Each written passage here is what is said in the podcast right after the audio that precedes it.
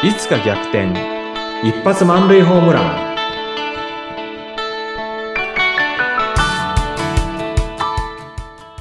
皆さんこんにちは。合同会社東きみなり事務所代表社員の東きみなりです。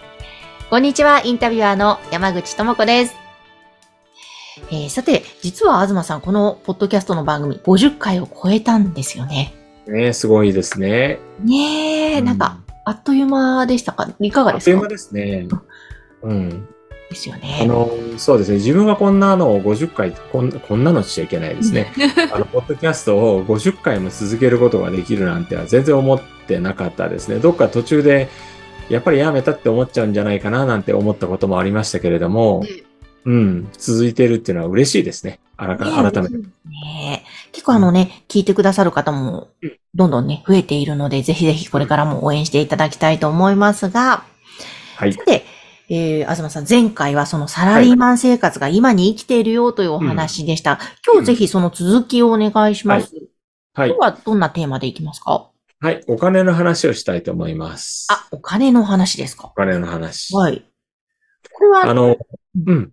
会社のお金の話なんですけど、まあ、あの、働いてる人にはね、あの、必ずお金のことっていうのは付きまとうと思うんですよ。うんで。私も最初、サラリーマンの時は、あの、自分で使うお金とか、よくあの、会計の勉強しなきゃいけないとか、財務の勉強しなきゃいけないとかっていうんで、なんかずっとね、あの、お金の話っていうのはあったなと思って、で、正直嫌いで苦手だったんですけれども、今会社をやってると、あの、その苦手で嫌いだったお金っていうところが逆にとても、なんていうのかな、会社経営する上ですごく大切で、あの、そこをうまくやっていくと、会社経営にとってもプラスになるなんて当たり前のことが、うん。あの、今頃ようやく分かってきているっていうのが、現在の立ち位置なのかなって思いますね。うん。へえ、いやー、お金の流れとかうん会計とか、大の苦手なんですが、これ、なんか、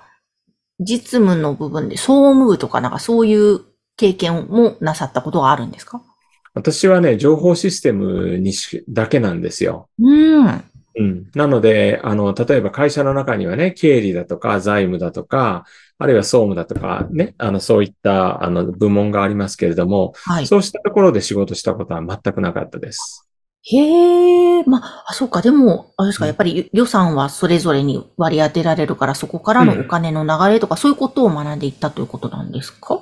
サラリーマンの時はそうでしたね。うん前回の中で私が、えープレイヤーマネージャーリーダーっていう話をしたと思うんですけども、はい。例えば20代、30代の頃っていうのはプレイヤーだったわけですね。うんで、プレイヤーだった時っていうのは、例えば出張行くと出張旅費っていうのがあって、帰ってきたら1週間以内に生産しなさいとか3日以内に生産しなさいって、まあ会社によってルールが違ったし、その時々の、あの、会社の会計規則だとか、諸々によっても違ったとは思うんですけども、なんかめんどくさいなっていつも思ったんですよね。特にあの、海外出張なんか行ったら、あの、日本円と、例えば中国の人民元だったり、あの、例えば香港の香港ドルだったりっていうふうに、その、為替レートを計算しながら生産するっていうのもものすごくめんどくさかったですし、領収書なくしたとかね。うんあの、そんなんでもお金っていうのは本当に嫌いでしょうがなかったんですね。うん。え今度マネージャーになった、マネージャー的な仕事をやってる時っていうのは、えー予算管理っていうのが入ってくるわけですね。はい。で、部門の予算、1年分の予算をこう立てたりとか、あの、3ヶ月分の予算立てたりとか、立てるだけじゃなくて、その毎月の予算と、それから実施、実績か、それのチェックもしなきゃいけないっていうところで、うんあの、厳しくね、やるときは、その予算とその実績の間に出てくるね、差異。はい。これが何パーセント以上離れてると、説明を書かなきゃいけない。っていうのがあってね、なかなかそれもなんか、あの、嫌だなと思いながらやってたわけですよ。はい。うん苦手です。。はいうん。で、あの、全部ね、例えば、あの、自分で、あの、使ったお金とかだったらいいんですけども、組織を預かると、部下の、あの、お金のことも、その中でこうね、あの、まとめていかなきゃいけないっていうのがあって、本当に目が離せないっていうのもあってね、ううんん、そういうのはすごく、あの、自分の中で嫌だなとか思いながらもやってましたね。で特にね、あの、予算と実績で残業代っていうのがあるんですよ。はい。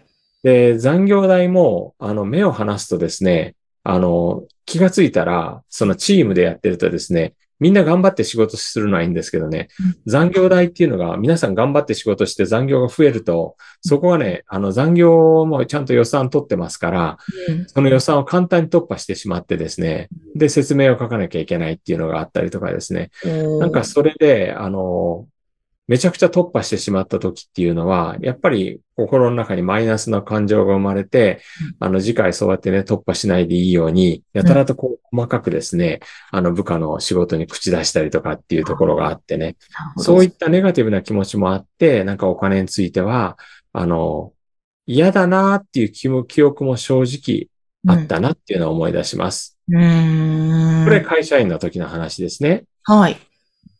だけど、これがですね、あの、自分で会社やるようになったらうん、最初の頃ってね、あの、ほとんど売り上げがない頃っていうのは、自分がじ、あの、この会社のためにね、あの、自分のなんていうのかな、個人預金からうん法人口座の方に、まあ、いくらかお金を移して、その範囲で経営するわけですよね。うん。あの、まあ、売り上げが立ったら、もう嬉しくてしょうがなくて、うん。で、あの、それでまあ自分の給料を払ったりとか、あるいはなんか欲しいもん買ったりとかっていうのがね、あるんですよね。うん。で、あの、会社経営1年目っていうのは予算と実績管理っていうのもあんまりちゃんとやってなくて、うん。せせいぜいやったことといえば、自分の個人用の財布と会社用の財布って法人用の財布をきっちり分けて、はい。で、そこでお金がですね、混ざらないようにしたっていうことぐらいですね。ああ、なるほど。はい。うんでもね、2年目ぐらい、2年目もまだいい加減でしたね。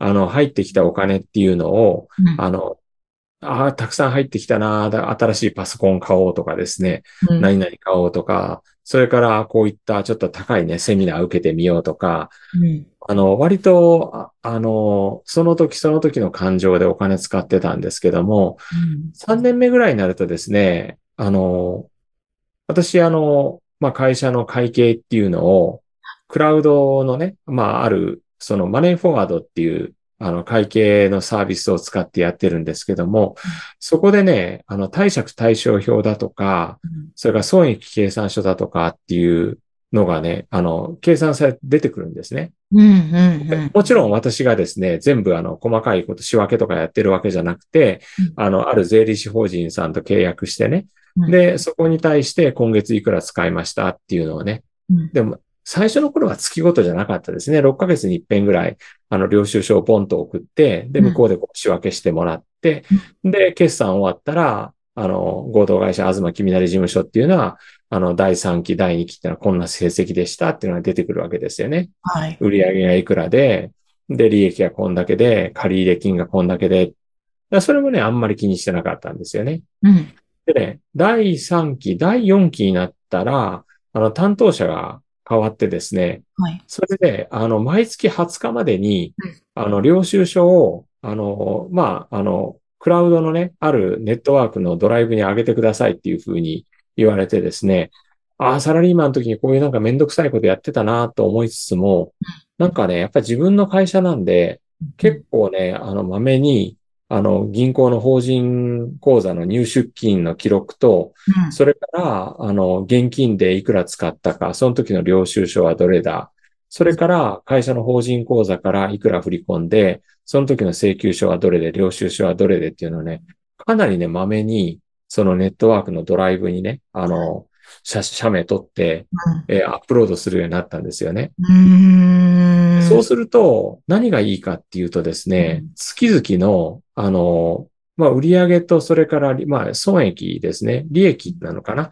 それがこう見えてくるようになったんですね。うん。で、第3期までは、あんまりそんなこと考えなかったんですけど、第4期は、あの、税理士法人の担当者さんが、そうしたルールを決めてくれたんで、まあ、それに乗っかってですね、めんどくさいなとか思いながらも、毎月決算ができて、で、毎月いくら売り上げて、で、毎月いくら損益、まあ、損、損もあれば利益、益もありますからね。それがいくらなのか。それで、あの、その年、年度の初めから、プラスで来てるのか、マイナスで来てるのかまでね、毎回出してくれるようになって、そうするとですね、ちょっとゲーム感覚ではい。面白くなってきてるんですね。うーん。だから第4期はすごく真面目に、もう神経質なまでに、うんあの、領収書っていうのをネットワークのドライブに登録して、で、あの銀行の、えっ、と、1ヶ月の入出金ときちんと合わせて、うん。そして、あの、えっと、税理士事務所の担当者さんにね、報告して、うん。それで決算が出てくる。それがね、すごく面白くなってきたんですね。うーん。いや、いいな。面白くなってきたって。うんうん。羨ましいな。ちょっとまだそういう感覚に慣れてないんで、その、毎月のやつですね。はい。はい。うん。なるほど。いや、でもそれもやっぱり会社員時代にしっかりと経験をしていたから、そうですね。そんなね、ちょっと面白がれるというか、うん、うん。ゲーム感覚という風なね、感覚になれるのかな、なんていうふうに聞いてみました。うんなので、やっぱりサラリーマン時代のことがしっかり今に生きていて経営をしている東さんです。うんあの、ぜひキャリアについて悩んでいる方いらっしゃったら、うんまずはお気軽にご相談ください。番組の概要欄にホームページを掲載しております。東さん今日もありがとうございました。ありがとうございました。